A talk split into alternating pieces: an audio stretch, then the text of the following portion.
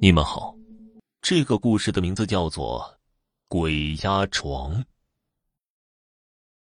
清朝乾隆年间，太师朱同宇在京城担任史官，他家乡的某个大户人家出现了一件怪事儿：家里祖上传下来的书楼一直是锁着门的，但到了半夜就会出现异常的情况，但这个异常情况。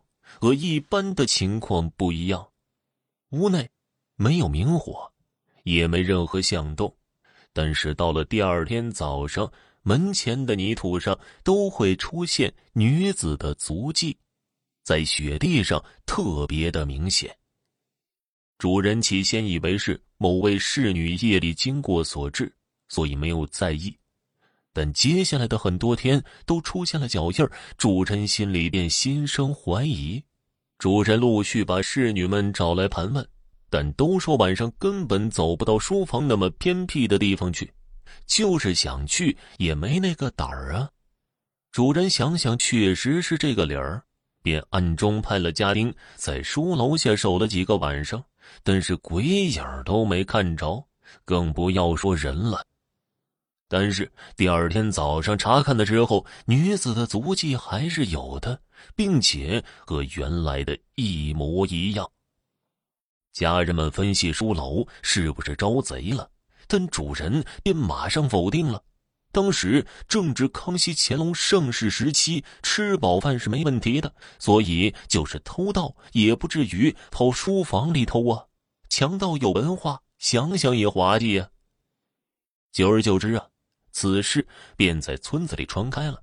隔了几天，有位姓刘的秀才找到主人，表示愿意试下，反正自己啥也不信。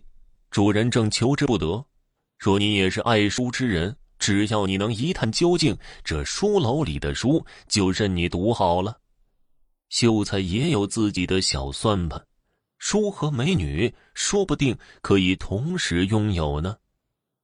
于是这天晚上。他便一个人进楼居住了。这栋楼果然已有些年头了，秀才踩在木板上吱吱作响，好像随时都会掉下来。刚推门的时候，门上突然落下一块枕木，回声四处作响。秀才虽然胆大，但心里仍有些许害怕。借着微弱的烛光，秀才看见里面布满了灰尘。把灯光凑近看的时候，有些书还是明朝装订的。秀才把雕花大床上的灰一一掸开，再把带来的被子铺上，然后躺了上去。时至冬夜，万物俱静，绣花针落在地上的声音都可以听见。睡得迷糊的时候，他便感觉有股阴森的寒气直刺肌肤。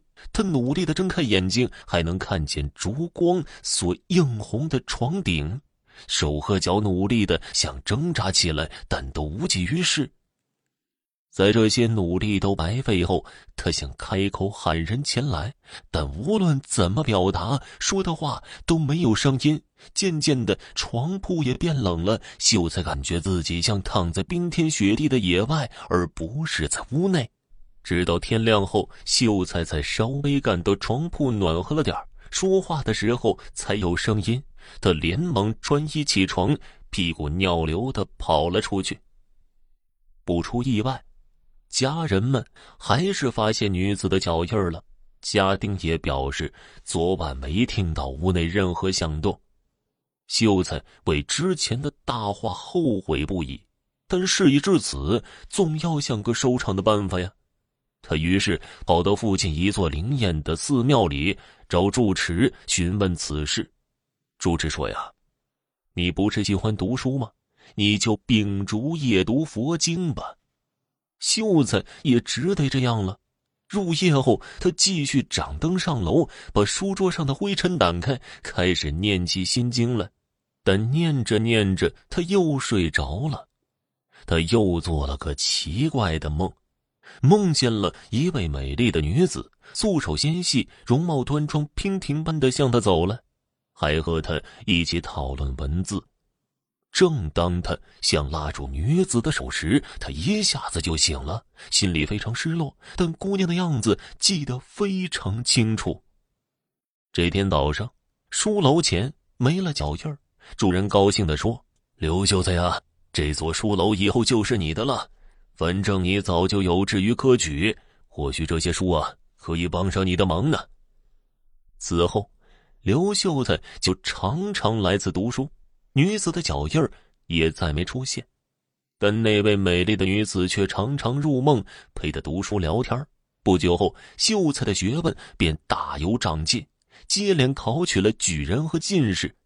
更关键的是啊，乾隆皇帝在殿试时所出的题目竟是女子和他的聊天内容，所以他轻松应对，便中了状元。这天夜里，刘秀才喝多了酒。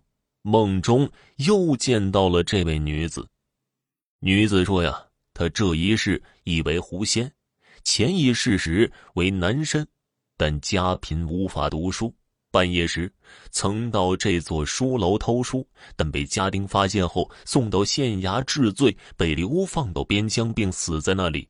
所以这一世时常便去书楼读书。”幸遇刘秀才也是好书之人，也算实现了自己的梦想，了却毕生的心愿。刘秀才一下子就醒了，心想：这世上的缘分真是奇妙啊！塞翁失马，焉知非福啊！好了，家人们，本集播讲完毕，感谢您的收听。